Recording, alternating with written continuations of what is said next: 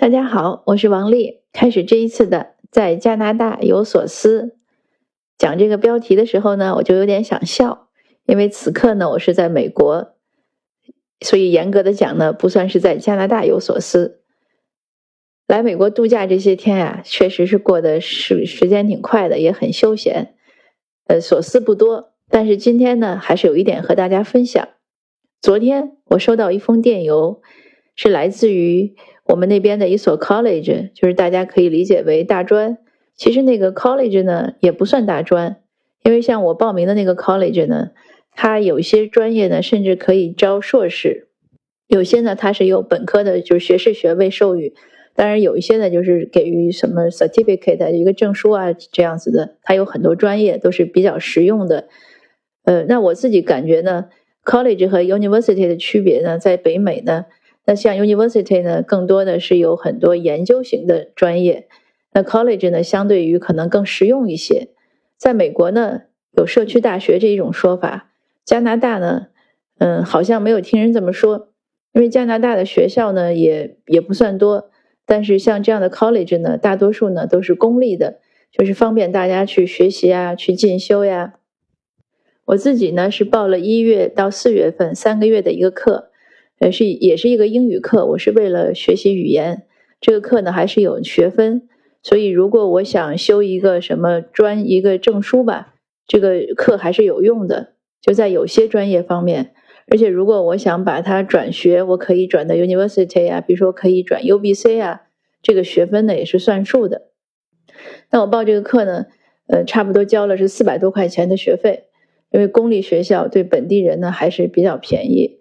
当然，我还有交了一个，有一个叫我，我想应该我们叫月票吧，就是这样的一个交通费，呃，但我其实不需要，就一个公共公共应该是公共交通的费用，因为我自己都开车。但我也写信问学校，学校说呢，这是他们和那个公共交通公司达成的协议，所有的学生呢必须都买这个 pass，就这个月票，那也就付了，大概呢就是这些钱。那我这个所思来自于哪儿呢？昨天下午我收到一封电邮，他要求我们所有开课之前呢要修一个课前课。这个课前课的名字翻译过来呢，应该就是学术诚实，就是告诉你怎么样在学术上呢，嗯，是合规的行为，不能作弊，不能抄袭。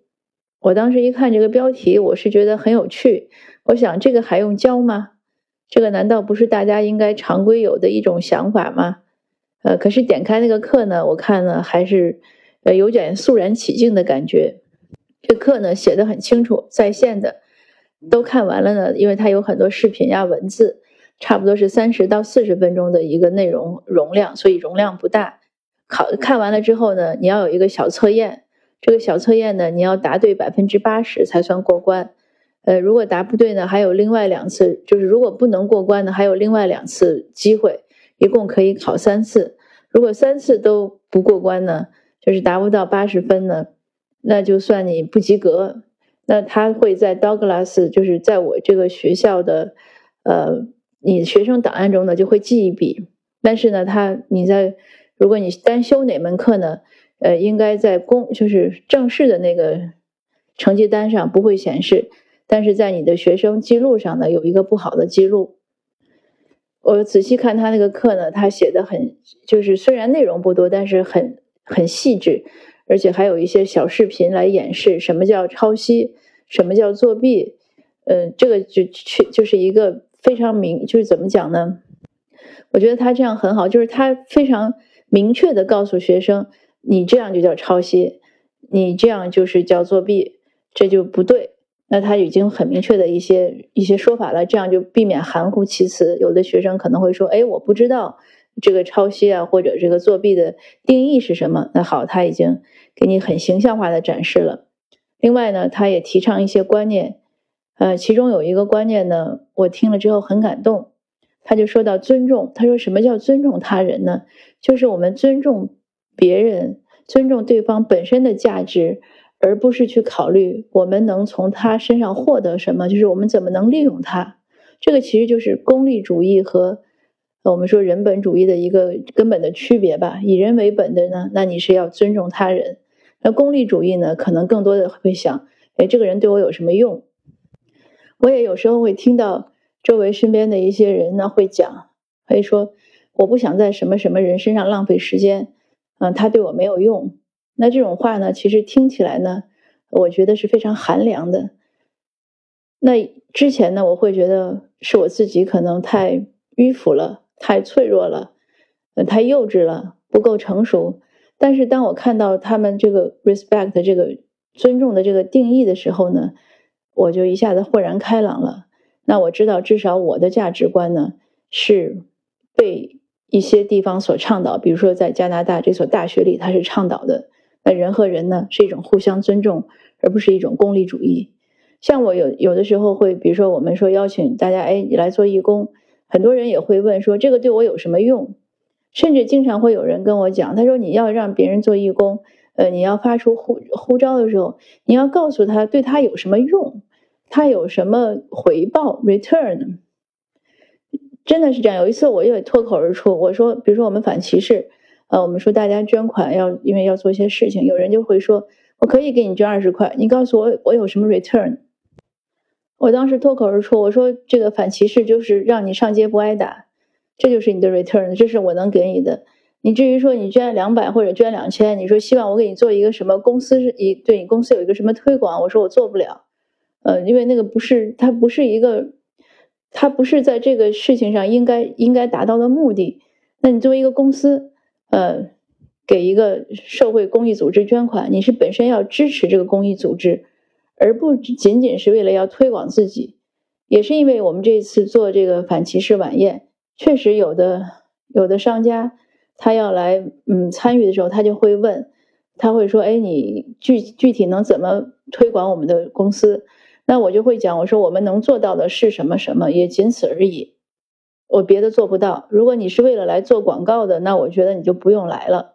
如果你是为了能为了嗯投入到社会公益事业，那如果是这样一种心态，那可以来。所以这个就是就是功利和非功利。如果我们很多事情呢都会一定要想马上的一个即刻的好处一个回报，那这个就很多事情是没法做的。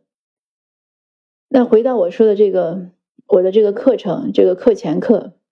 为什么给我很多感触呢？我就更加的坚信一点，就是这个社会风气啊，或者一些呃我们文化的形成，在于什么？在于一点一滴的浸润。你像他这样的课前课，就是你每一个来上课的学生，你只要来是开新学期开学，你都要选这个课。那他就一遍一遍的把这种观念就夯实在每个人的记忆中。那学生他总是要毕业，总是要走入社会。或者很多人呢，还是社会人走入到学校，那他这样的一种观念的带动呢，肯定会让风气更好。而且我相信呢，也不是一所学校开这样的课，这个应该是加拿大的一个这样的一个社会上的共识。那也因此呢，加拿大这个社会很多人愿意做义工，而且他他是很反对功利主义，至少人和人交往的时候，至少表面上他会反对，他不会讲说，哎，这个事儿对我有没有用，他不会这样讲。所以这个呢，也是对我们的一些呃触动吧，也值得我们去反思。如果我们把时间全部都会那么那么苛刻和细致化的，那么有目标化的去换钱，那其实想想，我们的生命是可以拿钱买到的吗？但如果我们把每一分钟都要去换钱，如果这事儿我不能赚钱，不能有经济效益，我就不去做，那其实是在。出卖我们的生命，而且绝对是一种打折销售。那还剩几分钟时间，我们再播报一下这两天加拿大和美国的新闻吧。这个新闻真没有好消息。那加拿大呢和美国现在都是在遭遇特别不好的天气的影响。这个天气有多糟呢？据说是 one generation，就是一代人你才有可能遇到一次的。那我们又遇到了这个，又破了记录。所以很多航班都停飞了，温哥华那边也是，先下大雪，又下雨，然后现这两天呢是据说路面很滑。前两天呢很多航班停飞，有的人呢就被困在了，甚至被困在了飞机上，就是他登机之后呢飞机又起飞不了，但是又没有办法回到航站楼。所以我看到新闻上有一张著名的图片，一个旅客太累了，他就躺到了行李的传送带上睡觉，因为行李传送带呢也也不工作，因为行李呢也没有办法从飞机上卸下来运过来，所以有人呢据说下飞机等了五个小时才下来，下来飞机呢取行李又等了五个小时。我今天看说温哥华到多伦多的机票最贵的已经涨到了九千二一张加币啊，那因为没有票又赶上圣诞节。那北美国呢也是这样，因为大学很多航班起停飞，所以很多人呢就回不了家或者不能去旅游度假。那多伦多呢又发生了两起暴力案件。总之呢，北美这边的新闻呢就不会有好消息告诉，呃，告诉听听众观众，他一般播的全部都是这样不好的消息。呃，有的时候呢会播一个很暖心的故事，这大概就是他们新闻的一种概况。那之前呢，我也听过有人说说，哎，为什么我们社区做了好人好事，英文新闻不播？呃，当时呢，我也觉得是愤愤不平。可是这两天呢，我突然也想明白了，因为他这个新闻里呢，好像哪个社区做了好事，他都不怎么播，他播的呢，全部都是不好的事情。这个可能在这边的新闻价值来说呢，是他们的一种价值新闻价值观。那好玩的事儿呢，是加拿大交通部呢今天又装模作样的发布了今年的视频。呃，加拿大政府允许圣诞老人起飞，这个是去年呢我看到交通部长做了一个视频，我当时还想说，哎，这个是挺挺温馨的，挺有童心的一个事儿。今年呢看到另一个，而且是他就是交通部的官官官方账号吧发布的。那我想，这是他们可能是个传统，我应该再去查一查，看看前几年有没有。那这个也挺好玩，因为在北极圈的国家呢，好像都有几个国家在争圣诞老人究竟属于哪个国家。据我印象中呢，挪威好像也是在说圣诞老人属于他们。那这个貌似就是发布这样貌似很有童心的东西呢，可能也是一个。就是对圣诞老人所属权的一个官宣，一个 就是说，哎，那是我这儿的，所以我允许他起飞。那我也在想，他有没有要发一个官宣，允许圣诞老人什么时候送完礼物再飞回来呢？那不管怎么说，不管圣诞老老人究竟属于哪个国家，既然加拿大政府已经允许他起飞了，他想必也已经飞出去了吧？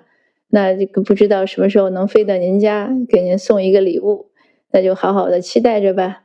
祝您假日愉快，新年吉祥！谢谢您的收听，我们下次见。